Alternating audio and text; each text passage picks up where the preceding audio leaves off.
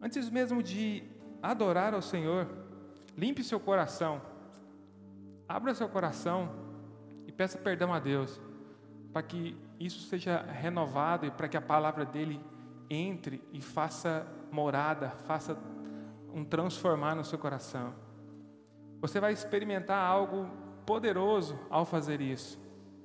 Senhor, nós pedimos perdão, Pai, porque nós viemos prestar um culto a Ti e por algum momento nós achamos que o culto era para nós, que quem deveria se sentir confortável aqui nesse lugar éramos nós.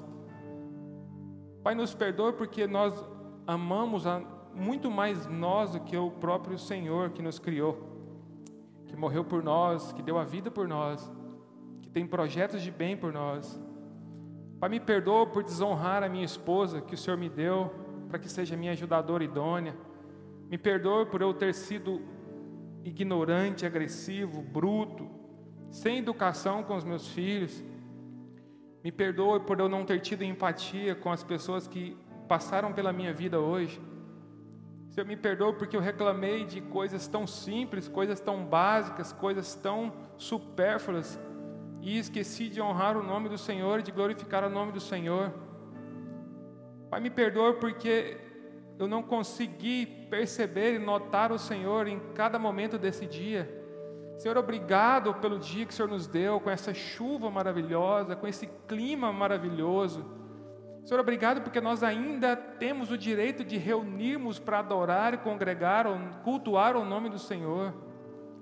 Pai, obrigado porque pela fé nós cremos que essa pandemia já está acabando.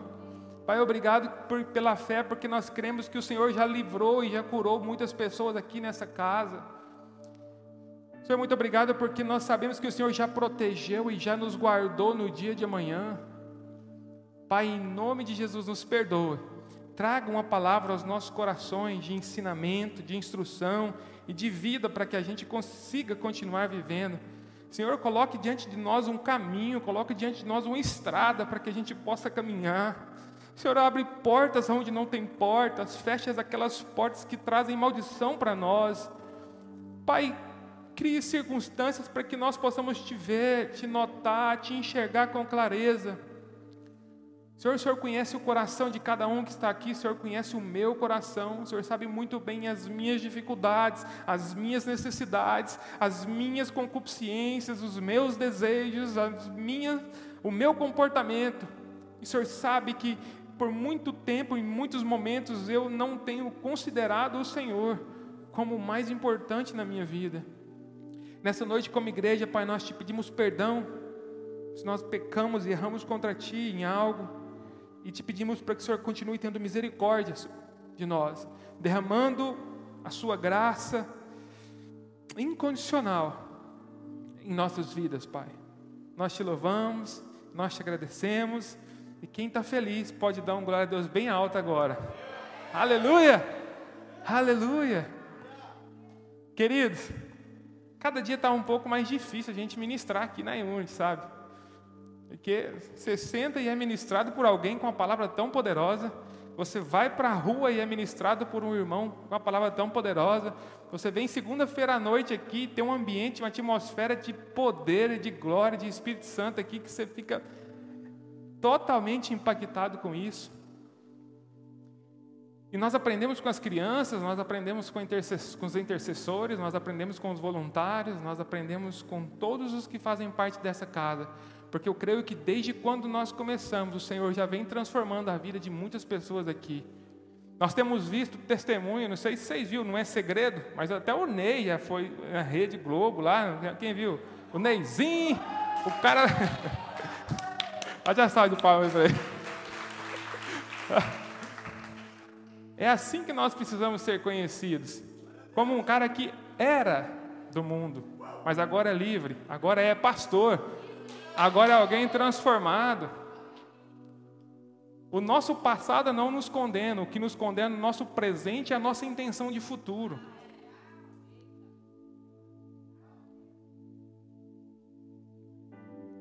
Quem não tem pecado, quem não tem passado, atire a primeira pedra.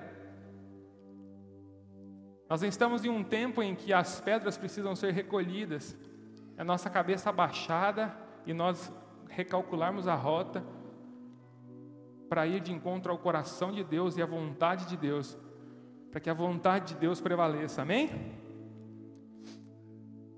Nós estamos vivendo em tempos de, de juízo próprio, de muito juízo próprio. E nós estamos esquecendo do juízo, da justiça, do posicionamento de Deus em várias circunstâncias. Então, nós estudamos, lemos a Bíblia, nos capacitamos, mas no fundo, no fundo, nós queremos é ter o conhecimento para sermos justiceiros e definirmos quem pode, quem não pode, para onde que vai, se vai para o inferno, se vai para o céu, se vai ficar rico, se vai ficar pobre. Nós queremos descobrir a fórmula mágica para justificar e decidir e definir o futuro de alguém. E muitas vezes nós temos esquecido que para que o nossa, para que o nossa justiça tenha valor, precisa ter Deus do nosso lado. A Bíblia fala, vou ler um pedacinho aqui com vocês, de um versículo, vou ler um versículo aqui, não precisa colocar não. João 7, capítulo 8, versículo 13, 14, 15, 16, 17.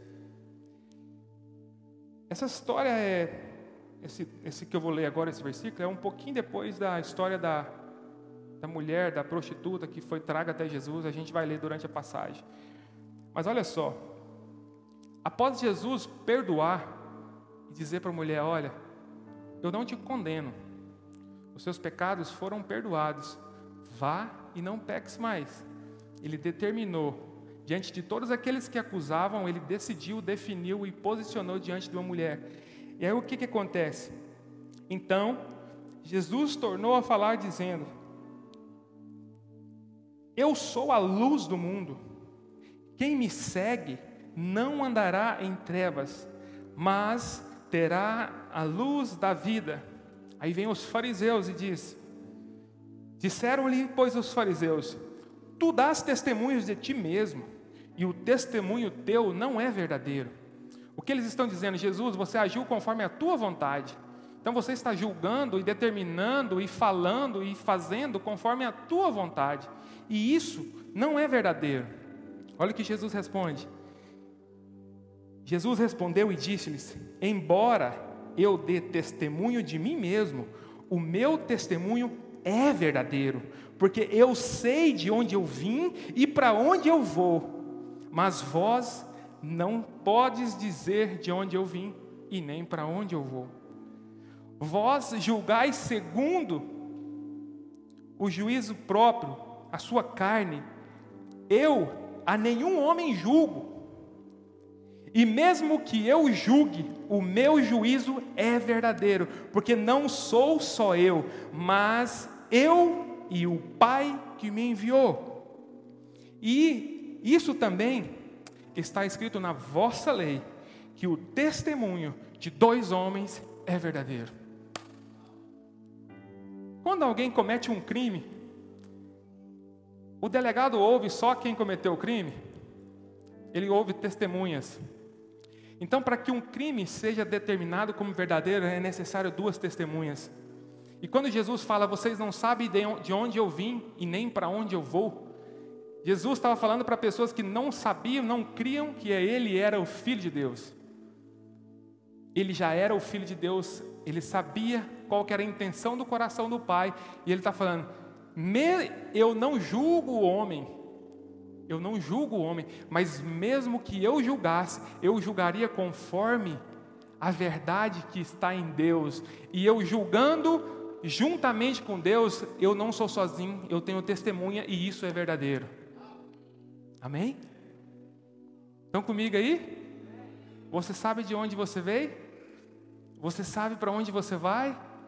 Se sim, se posicione conforme aquilo que Deus disse, porque a tua verdade será testemunhada e testificada por Deus. Os seus atos de justiça não serão injustiças e nem mentira, porque você está alinhado, sintonizado com a verdade de Deus. Então não é mais um, é dois. Amém? Amém. Glória a Deus. Essa igreja é povo inteligente. Então, o homem hoje ele está buscando conhecimento, buscando entendimento, buscando crescimento próprio. Para quê? Para aumentar a sua humildade? Para aumentar o seu crescimento espiritual? Não. Para se sentir mais ainda no direito de ser um acusador competente. Ou seja, quanto mais eu estudo, quanto mais eu esforço, quanto mais eu cresço, menos humilde eu preciso ser e mais acusador eu posso ser, porque agora eu sei o que é a verdade. Nós estamos vivendo um tempo que o povo busca conhecimento, não para ser mais humilde e nem para ser parecido com Cristo, mas para achar-se no direito de apontar o destino e a condenação para aqueles que ele bem entende. É natural você olhar para alguém e falar assim: ah, aquele cara vai para o inferno, aquele cara vai pro, aquele cara vai acontecer isso, aquele cara vai quebrar, aquele cara vai acontecer isso. E nós estamos cheios de atos de justiça, porque quanto mais nós conhecemos a Bíblia, menos nós crescemos, mas mais nós julgamos. Porque o que a verdade da Bíblia que é para nos ensinar é como se ela gerasse em nós um crédito para condenar alguém. E a Bíblia não foi criada para isso. A Bíblia, a, a Bíblia é uma palavra de Deus para nós. Se ela não gerar vida em nós, nós não conseguimos gerar vida em alguém. Se ela não gerar vida em nós, transformação em nós, nós mataremos alguém por falta de conhecer e de entender a palavra.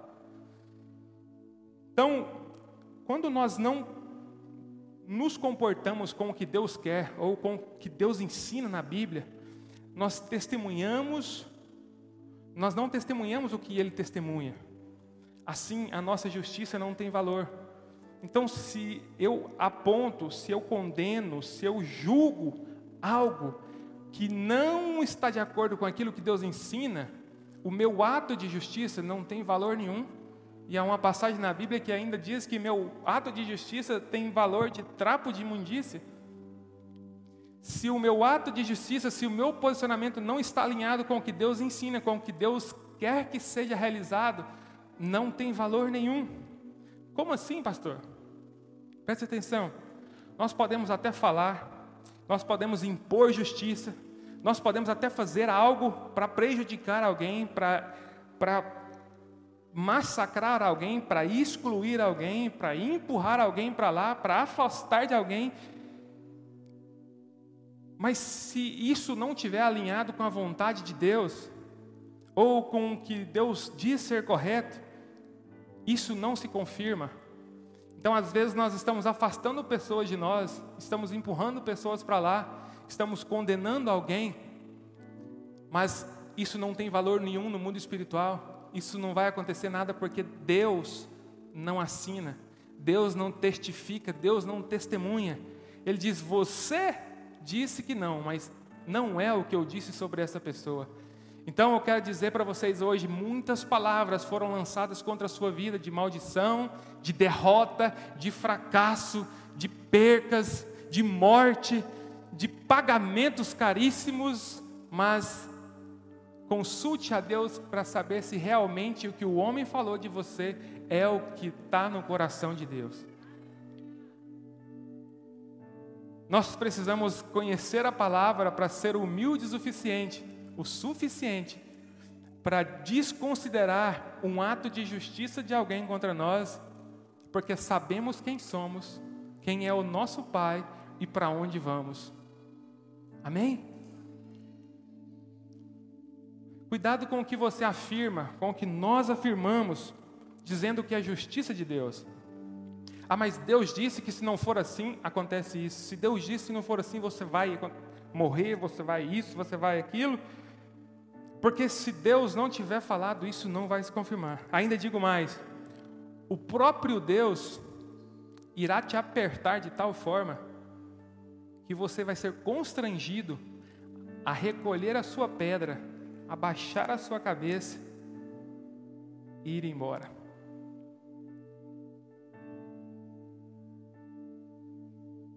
Quantos de nós já levantamos pedras para atacar em alguém? Sabe, nós não somos responsáveis pelo que fazem contra nós, nós somos responsáveis pelo que nós fazemos para o outro. Se tentam nos matar, não é o que eu estou fazendo, mas a minha postura, o meu posicionamento é que define quem eu sou, para onde eu vou. E se o próprio Pai perceber que eu estou sendo injustiçado, Ele me justifica. Ele é a minha justiça. Ele é o meu perdão. Algumas frases de injustiça, vou refrescar a memória de algum de vocês, inclusive a minha. Eu me incluo no meio de vocês, né? Eu sou filho, servo, homem, assim como cada um de vocês que estão aqui. Mas algumas palavras de maldição e de injustiça que não podem sair da nossa boca são: tomara que dê errado, deveria morrer. Sabe, às vezes nós somos machucados, que nós desejamos a morte para alguém. Imagina, eu, eu acredito que aqui nunca aconteceu isso. Mas existe lugar por aí que as pessoas são tão feridas que elas desejam a morte do outro, sabe? Desejam que a outra pessoa bate o carro, morra. Errou, agora vai ter que pagar. Pecou, agora vai ter que ir para o inferno. Feriu, agora o desejo, o meu desejo é que essa pessoa suma da minha vida, desapareça da minha vida nunca mais venha na minha casa, nunca mais converse comigo, nunca mais fale comigo. Você acredita que isso é injustiça contra um irmão que o próprio Deus te deu? É injustiça contra alguém que Deus te colocou próximo a ela para que ela fosse curada, edificada e restaurada através da sua vida, e você escolheu por orgulho, por injustiça, dizer: não converso, não falo, eu quero é que fique longe de mim. Eu já fiquei emburrado com muita gente, já fiquei sem conversar, sem, sem relacionar. Isso só nos traz prejuízo. É uma semente que nós plantamos, sabe? Nós colhemos frutos segundo a espécie da semente que nós plantamos. Esses dias eu estava com. Não vou revelar porque tá, senão é, eu conto segredo, né?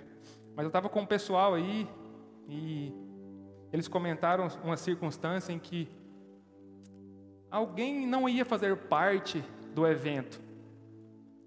Mas esse alguém, mesmo sem fazer parte do evento, gostava das pessoas, gostava da, da ideia, estava de acordo com o projeto, se antecipou e ofereceu um presente para esse projeto. E chegou nessa, nesse pessoal e falou: Olha, eu quero te presentear com isso, porque eu estou de acordo, eu quero que seja sucesso, eu quero que seja bom. E esse pessoal sentiu constrangido em convidá-lo para o evento. E na hora a Poliana gritou: Olha isso, amor, olha isso, o poder de uma semente. Alguém que não ia ser convidado para a festa, foi convidado para a festa porque antes da festa acontecer ele semeou. Olha o poder da semente. E nós vemos o poder não só aqui dentro da igreja, mas em todos os lugares que nós pisamos. Nós temos a oportunidade de semear no trabalho, nós temos a oportunidade de semear na academia, nós temos a oportunidade de semear ah, na escola, nós temos a oportunidade de semear no trabalho, no nosso, na nossa empresa, e nós queremos simplesmente usufruir de tudo que Deus tem de bom para nós, e com o objetivo de sermos mais prósperos, mais ricos, conquistarmos o mundo inteiro. E se alguém que atravessar o meu caminho ah, e não estiver de acordo com o que eu quero, eu me afasto. Se a personalidade de alguém é, é diferente da minha, eu prefiro não me envolver, porque eu estou muito bem da forma que eu estou. E nós precisamos crescer, queridos. Nós precisamos entender. Jesus caminhou com Judas o tempo todo, tratou com todo amor, com todo carinho, deu todas as oportunidades para ele, mesmo sabendo que ele era um traidor mas não estava relacionada a quem Judas era, e sim a quem Jesus era. Quer ser igual a Jesus? Negue-se a si mesmo, tome a sua cruz e siga. O próprio Jesus afirma no versículo que eu não julgo o homem. Haverá um tempo em que existirá o julgamento e todos serão julgados. A palavra de condenação final não é nossa responsabilidade. Não é nossa responsabilidade e nem é nossa competência olhar para alguém e definir qual será o futuro dela. A menos que a gente aponte um destino, aponte a direção, fale assim: olha, o caminho que você está, eu sei que não está legal, mas eu sei um caminho, eu sei de uma verdade que leva à vida, e se você quiser conhecer, eu te mostro. Mas não sou eu que faço isso por você, eu te mostro o caminho, mas quem anda no caminho é você.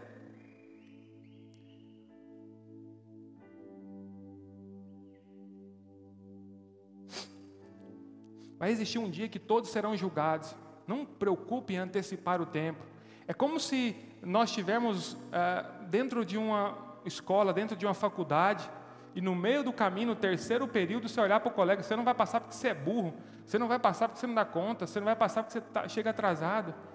E daí não é o dia da formatura. A coisa pode mudar, o cara pode ser um estudioso, pode reverter o quadro e levantar o canudo talvez antes de você. Porque é como uma corrida, às vezes você correu 500 metros muito rápido, mas começou a cansar dos 500 metros para frente. E aquele que vem correndo devagarzinho nunca parou de correr. A Bíblia fala que aquele que se diz santo, santifique-se mais. Porque hoje eu posso até estar me sentindo o digno de julgar o santo. Mas existe o dia de amanhã para mim e existe o dia de amanhã para os outros. Existe o mês que vem para mim e existe o mês que vem para os outros. E se hoje eu planto sementes de injustiça, amanhã certamente eu colherei sementes de injustiça. Jesus fala: não julgue para que não seja, sejam julgados, porque da medida que julgarem, serão julgados. Então, a minha justiça contra alguém é uma semente que eu estou plantando além de dar legalidade no mundo espiritual daquilo que eu planto, a colheita virá. E aí? Há tempo de se arrepender. Há tempo de se arrepender. Eu não posso julgar, eu não posso condenar, mas o que eu devo fazer é repreender, direcionar uma pessoa ao arrependimento e ao recálculo da rota. E isso foi o que Jesus fez. Essa é a nossa missão. E se o erro, pastor, foi contra mim, alguém pecou, mas pecou contra mim, você precisa, além disso, perdoar. Além de mostrar o caminho, além de direcionar a pessoa ao arrependimento, você tem algo mais a ser feito: perdoar a pessoa. Amém? Vamos ler então uma história aqui, vocês vão entender onde eu quero chegar. A história é conhecida, mas eu faço questão de ler para que traga clareza aos irmãos. Jesus foi para o monte, João capítulo 8. Jesus foi para o Monte das Oliveiras e pela manhã cedo ele voltou novamente ao templo e todo o povo vinha até ele, e assentando-se, os ensinava. Os escribas e os fariseus trouxeram-lhe uma mulher pega em adultério, pega no ato, no momento, no exato momento, e colocando-a no meio de todos, disseram-lhe: Mestre, esta mulher foi apanhada em adultério no próprio ato. Ora, Moisés nos ordena na lei que tais sejam apredejadas, mas tu o que dizes? Abra um parênteses. Por que eles trouxeram alguém para Jesus, sendo que a lei já determinava uma sentença para ela? a lei já, já dava o direito dela ser apedrejada, já dava o direito das pessoas apedrejarem. Quem anda com Jesus não consegue agir com a justiça dos homens. O povo com a lei ao seu favor, o povo com a lei autorizando apedrejar a mulher, decidem trazê-la até Jesus e falar: Jesus, a lei manda apedrejar. E tu, o que tu dizes? A presença de Jesus, mesmo sem ele revelar quem era ao povo, era tão poderosa que já deu para ele a autoridade de definir contraditório à lei aquilo que ele quisesse falar. Ao mesmo tempo que os escribas e os fariseus estavam armando contra Jesus, porque eles queriam que ele confessasse que ele era o filho de Deus, para que ele fosse morto. As, os escribas e os fariseus, ouvindo, aprendendo com Jesus, mas não conformado com o ensino e com a origem que Jesus veio, queriam matar Jesus. Acho, vou terminar aqui. Isso eles diziam, tentando-o para poderem ter do que o acusar, querendo acusar Jesus. Jesus, porém, inclinando-se, escrevia com o seu dedo no chão, como se não os ouvisse. Então, quando eles continuaram a perguntar-lhe, ele levantando, disse-lhes: Aquele que dentre vós está sem pecado, seja o primeiro que lhe atire uma pedra. E tornando a inclinar-se, escrevia no chão. E eles, ouvindo isso, sendo condenados por sua própria consciência, saíram um a um, a começar pelos mais velhos, até os últimos. E Jesus foi deixado sozinho e a mulher em seu pé no meio deles. Tendo Jesus se levantado e não vendo ninguém, senão aquela mulher, ele disse-lhe: Mulher, onde estão aqueles teus acusadores? Nenhum homem te condenou? Ela disse: Nenhum homem, Senhor. E disse-lhe Jesus: Nem eu te condeno. Vá e não peques mais. A sabedoria e o poder de Jesus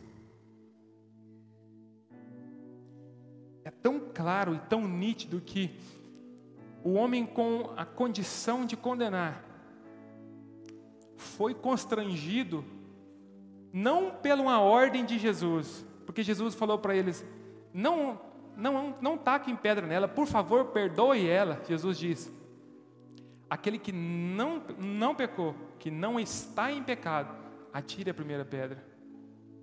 Interessante que a consciência o Espírito de Deus traz uma consciência ao homem que, mesmo é, sendo pressionado por aquilo que é determinado pelo homem, ele não consegue executar, porque o constrangimento do poder e da autoridade de Deus na nossa vida é muito grande. Então, se você quiser ter a vida transformada, ouça o Espírito Santo rugindo dentro de você. Mesmo que o homem defina, é para matar, olha para você e reconheça se você também não seria digno de morrer. Que isso trará consciência do erro e você não conseguirá fazer.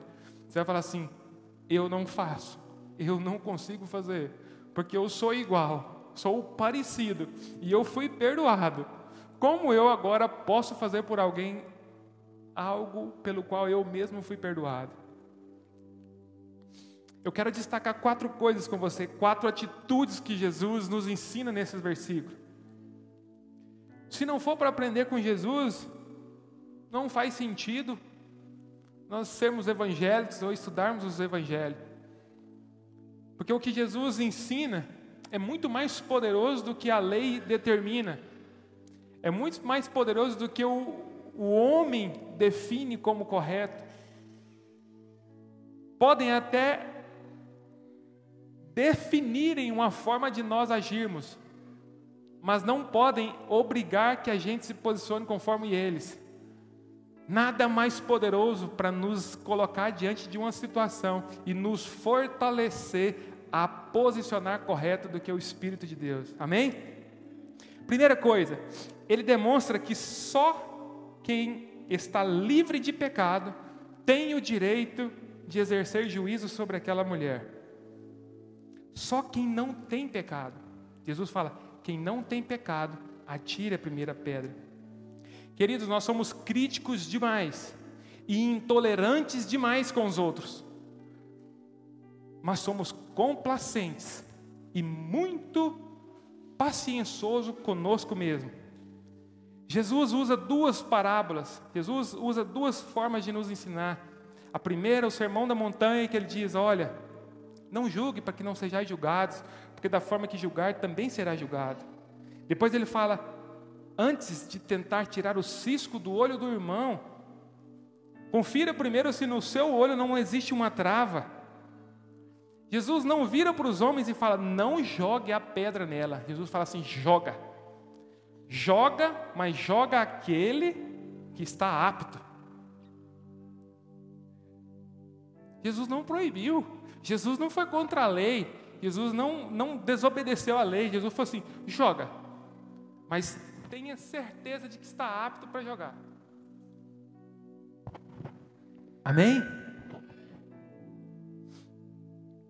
Segundo, rasga o véu e demonstra o pecado dos acusadores. Neste momento, Jesus, sendo Deus, ele poderia muito bem tornar público o pecado de todos os que estavam ali. Jesus tinha conhecimento, poder, entendimento e consciência de todos os que estavam ali e de seus pecados, porque Jesus é Deus. Mas mesmo assim, Jesus preferiu se manter em silêncio. Sabe por quê? Porque o que Jesus queria que acontecesse naquele momento é que aquela mulher fosse curada e a história dela fosse mudada. Julgar, expor, apontar o defeito de outro não curaria aquela mulher e tornaria Jesus alguém que julgasse. Nós precisamos entender que apontar o pecado do outro não esconde o nosso. Apontar o erro do outro não justifica o nosso. Quando estivermos diante de Jesus, fala: Jesus, tenha misericórdia de mim, porque mesmo que falharam contra mim, eu peço perdão pelo meu erro, por aquilo que eu fiz. Jesus está falando para você, filho, recalcule a rota, eu te perdoo, vai e não peques mais.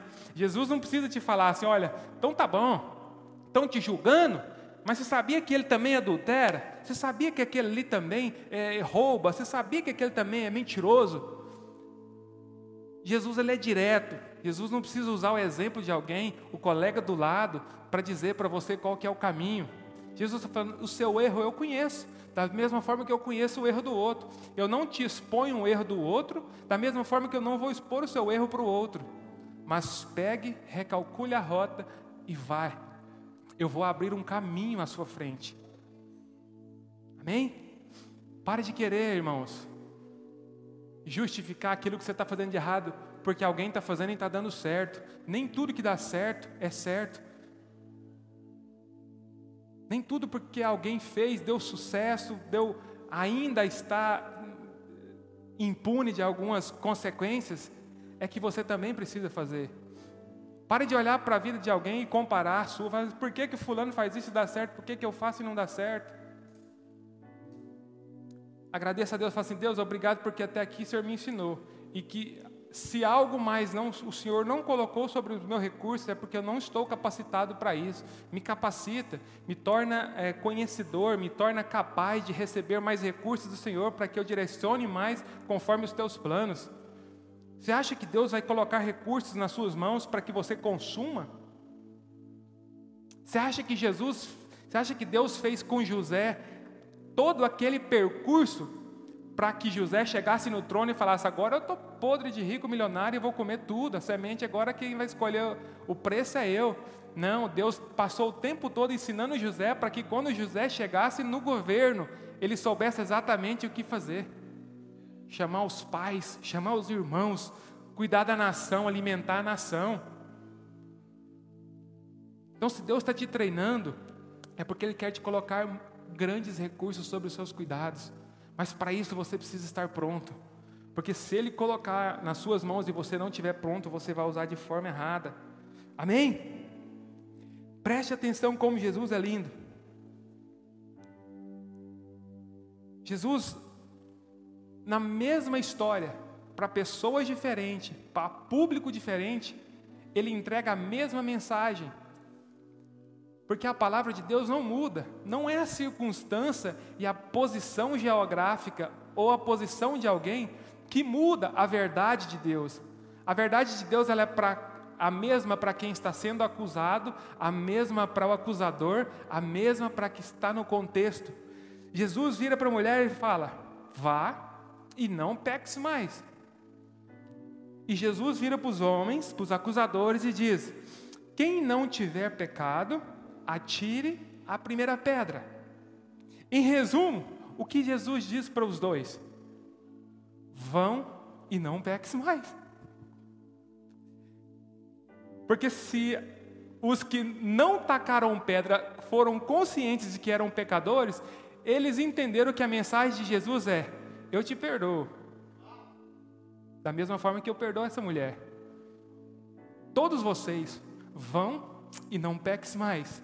Um pecando porque foi um condenado porque foi pego e os outros condenados porque estavam acusando. Então a mensagem de Jesus é uma só. A mensagem de Jesus não tinha uma mensagem para a mulher e uma mensagem para os homens. A mensagem de Jesus é: todo mundo, vá e não peques mais. O único que é santo aqui sou eu. E eu que sou santo, escolho não condenar, mas sim abrir um caminho para que essa mulher vá. Esse é o nosso Jesus, amém? A mensagem para nós é: vá e não peques mais. Ei, adulterou? Vá, busque Jesus para ser perdoado e não peques mais. Está com pedra nas mãos? Solte, vá e não peques mais. Está fazendo acusações? Pare vá e não peques mais. Se tem algo que te condena, venha até Jesus, seja perdoado, vá e não peques mais. Essa é a mensagem de Jesus para nós. Sabe o que eu aprendo com isso? Que só tem direito de apedrejar alguém aquele que não desejou isso em seu coração. Porque se você desejou apedrejar alguém para fazer justiça, você já pecou. O que Deus tava, o que Jesus nos ensina nesse momento é que você pode até ser santo, a ponto de ver o pecado, pegar alguém em pecado, pegar a lei e a lei dizer apedreja. Mas na hora que você em seu coração deseja apedrejar alguém porque acha que ela merece, você peca. Então, quando eu pego a pedra para jogar em alguém, com a intenção de fazer justiça, eu já pequei e eu já perco o direito de, de apedrejar diante de Jesus. Amém? Amém. Vamos para frente. Terceiro, não esmague não esprema, não massacre aquilo que já está quebrado. Eu não sei se vocês podem imaginar a situação que aquela mulher chegou diante de Jesus. Mas eu imagino que ela tenha chegado com o seu orgulho, a sua reputação totalmente quebrada. E Jesus escolhe perdoá-la. Esse ensinamento nós precisamos ter. Não esmague aquilo que já foi quebrado, aquilo que já está ferido, aquilo que já está quebrado.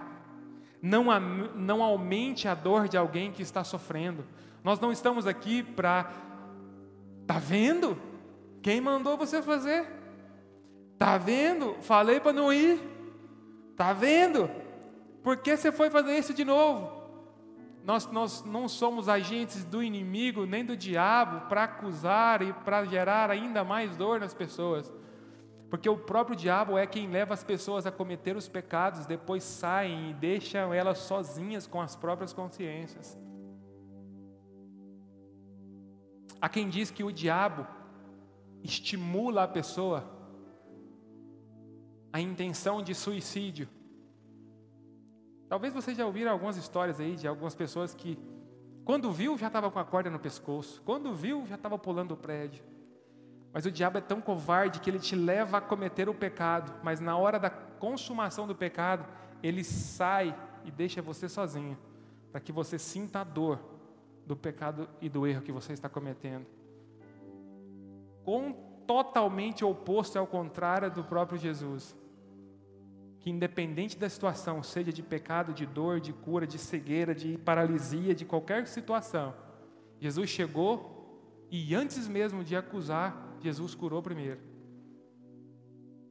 Jesus restaurou primeiro. Três verdades que eu aprendo com Jesus aqui. A lei é santa, o pecado é maligno, mas o amor de Jesus pelos pecadores é infinito. Quem não? Quem pode dar um glória a Deus? Amém? A lei é santa, Jesus não quebrou, Jesus respeitou o pecado é maligno. Jesus não negligenciou isso. Jesus assumiu que isso era errado. Terceiro, o amor de Jesus por nós é infinito. Jesus não veio para condenar, Jesus veio para salvar. Se nós queremos andar com Jesus, nós não viemos para condenar, mas nós viemos para salvar. A, a mulher merecia morrer? Merecia. Mas Jesus usa o seu poder não para matar, mas para restaurar porque a Bíblia fala que aquele que conhece Jesus, aquele que entrega a vida para Jesus, nasce de novo. E, são, e nós somos novas criaturas em Cristo Jesus. Então, eu posso estar quebrado, eu posso estar em pecado, mas quando eu chego diante de Jesus, Jesus me dá outra vida. Enquanto o inimigo quer me matar, Jesus me devolve a vida. Amém? Quem nós achamos que somos para condenar alguém? Quem nós achamos que somos para condenar alguém? Precisamos entender que o nosso papel é o mesmo de Jesus: curar, restaurar, transformar a vida das pessoas, assim como Jesus fazia. Ah, pastor, mas o que, que eu faço com os pecadores, blá, os pescadores, blá, o meu amigo, blá, blá, blá? O que, que eu faço com o fulano que toda vez volta que isso, que aquilo, que aquilo, que aquilo? De fato, todos que recebe o perdão não tem a garantia e nem deve continuar no erro. O perdão de Jesus não é a garantia da continuação no erro. O perdão de Jesus é: eu te perdoo, mas vai, não peques mais. Essa é a mensagem de Jesus. Jesus ordenou para aquela mulher, falou assim: olha, vá, muda seu estilo de vida, recalcula sua rota e para de viver com a vida pecaminosa, está perdoada, vá, mas seja transformada. Mas o interessante é que, às vezes, nós nem conhecemos a pessoa e nós já condenamos.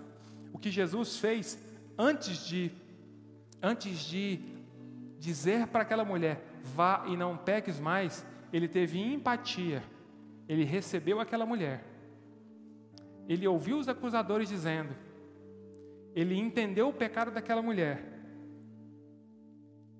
Mas antes, ele teve empatia. Depois, ele amou, dizendo a ela: Eu posso te apedrejar.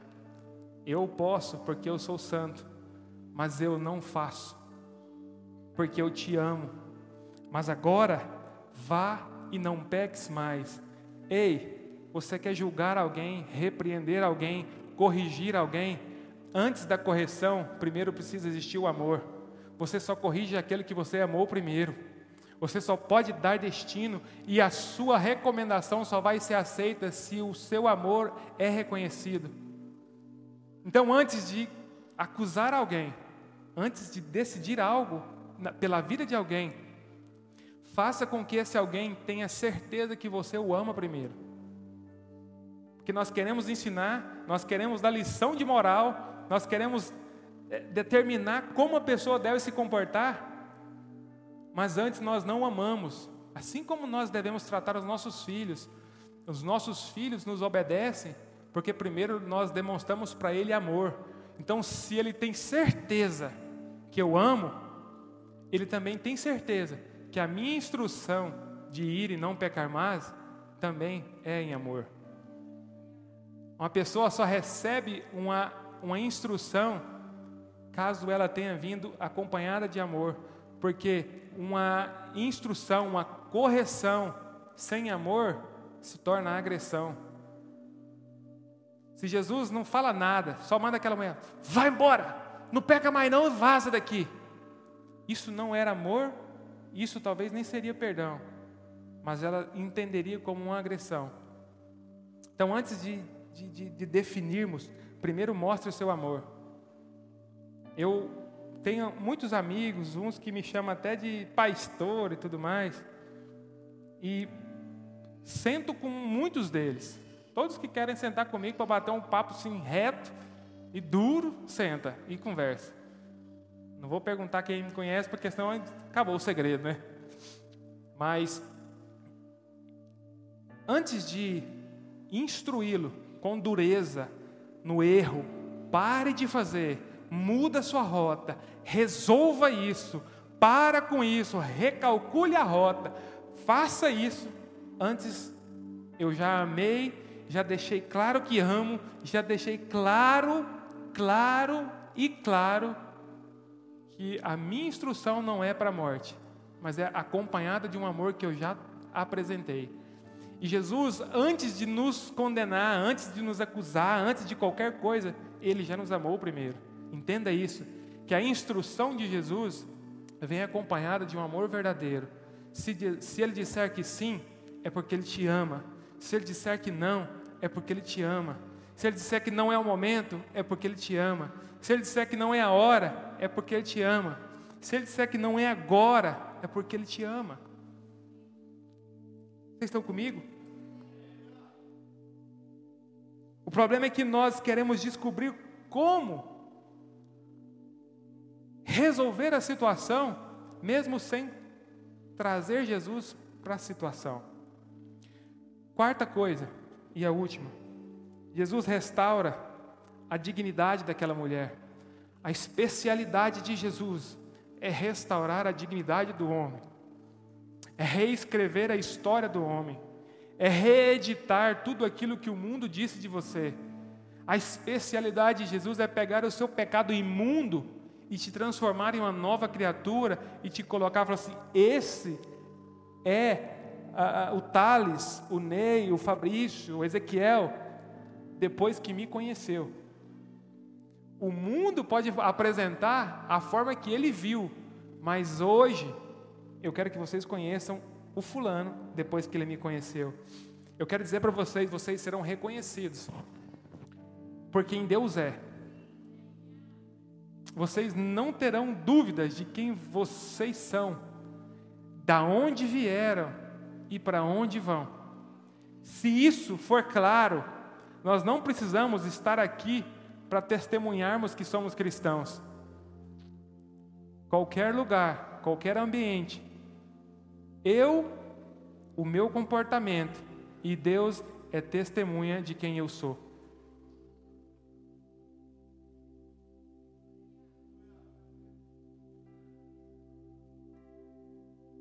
Quem tem convicção de que Deus está presente com você em todos os lugares que você está? Você se comporta considerando a presença de Deus? Você acusa considerando a presença de Deus? Você assina alguma coisa considerando a presença de Deus? Porque uma coisa eu sei, na hora da dificuldade, você tem fé o suficiente para que, Deus está presente.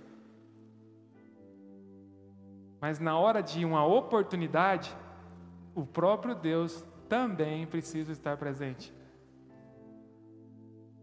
Deus conhece o nosso pensar, Deus conhece a intenção do nosso coração.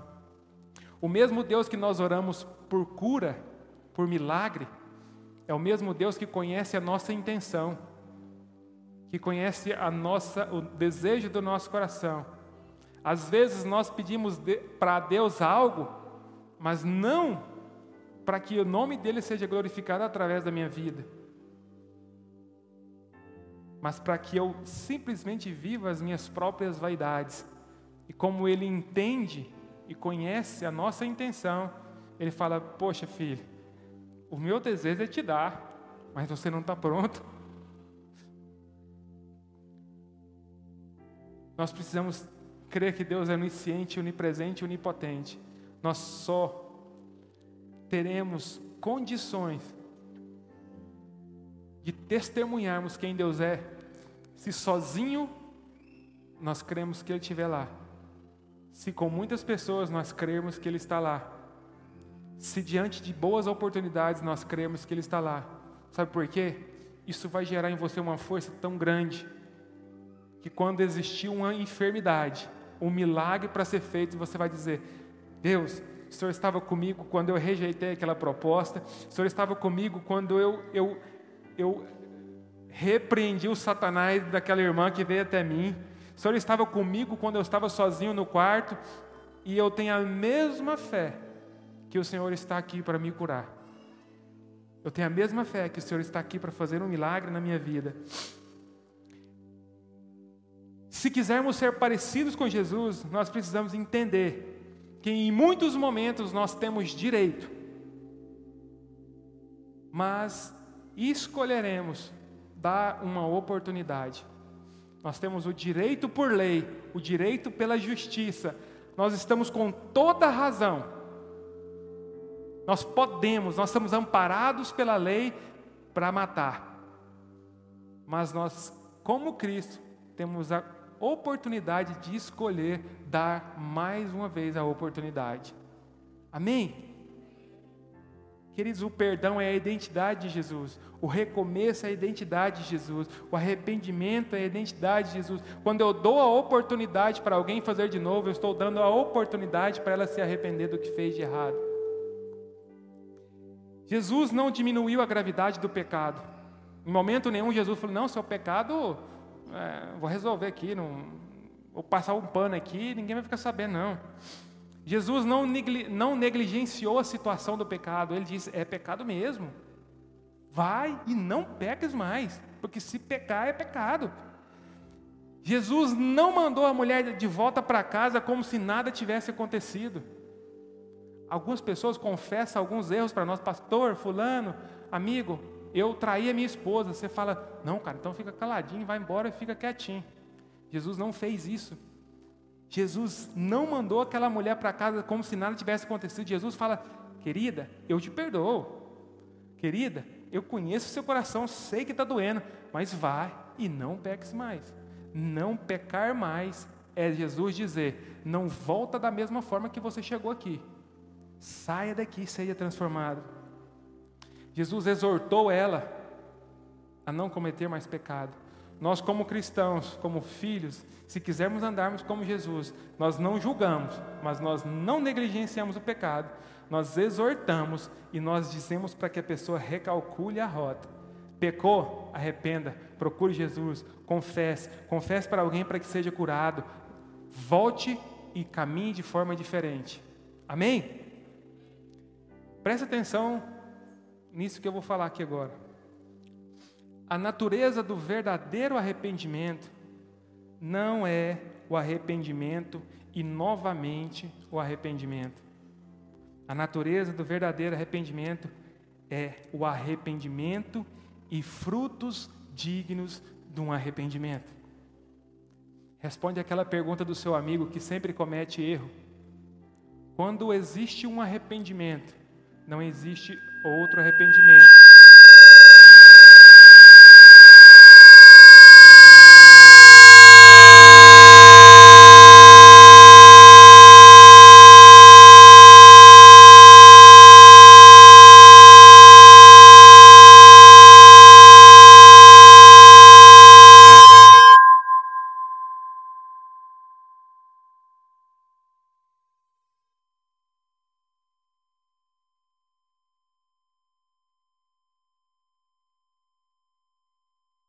O arrependimento vem acompanhado de frutos de arrependimento.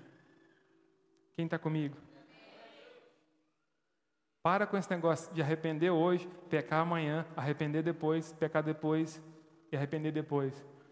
Se você realmente é alguém arrependido, dê frutos de arrependimento. O que, Deus, o que Jesus disse para aquela mulher foi: Olha, você pecou, eu te perdoo, coloco diante de você um novo caminho, uma nova estrada, mas produza frutos do seu arrependimento.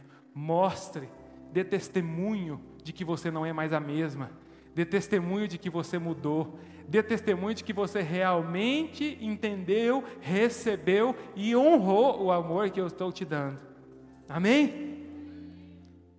O perdão de Cristo, em Sua graça, não é desculpa para pecarmos. Hoje, na hipergraça pregada, quase nada é pecado. Quase nada é pecado. E eu não sei em qual momento Jesus olhou para o pecado e disse: a partir de agora, por conta da minha graça, nenhum pecado é mais pecado. Jesus disse: o pecado continua sendo pecado, os pecados são os mesmos. A diferença é que eu estou aqui para quem está decidido se arrepender. E eu estou disposto a dar mais uma oportunidade para que você viva arrependido do que fez e tenha uma experiência nova de vida. Amém? Jesus abriu um grande caminho para aquela mulher. E Jesus pode abrir um grande caminho para você. Hoje, essa palavra não é para quem não conhece Jesus. Essa palavra é para todos nós. Existe arrependimento que nós, como cristãos, precisamos arrepender e começar a produzir fruto de arrependimento. Coloque-se de pé.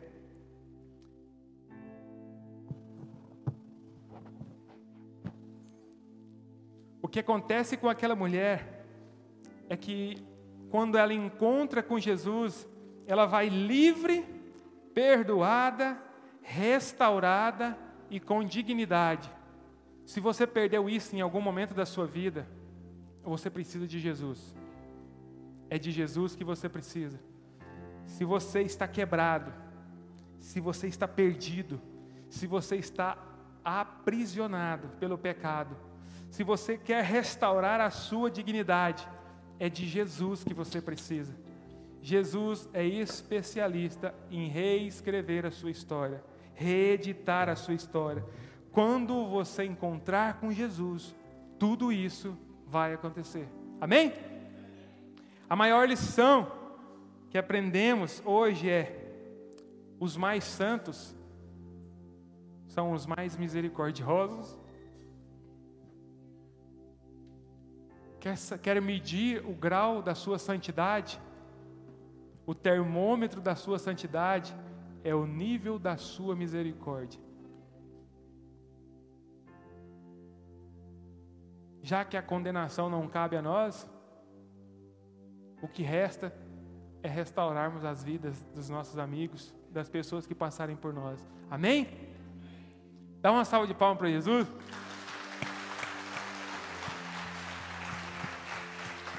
Aleluia. Queridos, eu creio que, mesmo sendo longa, né, essa palavra, ela vai gerar frutos de arrependimento na sua vida. Não perca seu tempo julgando alguém. Perca o seu tempo crescendo para ser mais misericordioso. Não é nem perder, né? É invista o seu tempo. Quanto mais parecido de Jesus você for, mais misericordioso você será. o Deus que é testemunha conosco é o Deus que valida aquilo que está de acordo com os princípios e com a vontade dele. Se você sabe quem é, sabe, conhece Deus, conhece os princípios e está embasado em quem Deus é, não tenha medo de se posicionar, porque você já tem uma testemunha. O que Jesus diz: Eu não dou testemunho falso, eu não dou testemunho mentiroso, porque eu sei a verdade, eu conheço o dono da verdade. Amém? Quando o louvor vai ministrar aqui, se alguma pessoa sentiu o desejo de receber uma oração, sentiu o desejo de arrepender de algo, acredita que precisa de ser restaurada, transformada, ou ah, acredita que precisa ter uma história reeditada ou reescrita por Deus, eu vou estar aqui com alguns líderes e nós vamos orar por você aqui embaixo. Não precisa, não vou te chamar aqui à frente agora, mas se durante o louvor o Espírito Santo te constranger, venha que eu quero orar com você. Quero pegar na sua mão, te mostrar o caminho e dizer que vá, não peques mais, você já é perdoado. Quem, quem, quem te amou declarou seu amor por você e tenha uma nova história para você. Amém?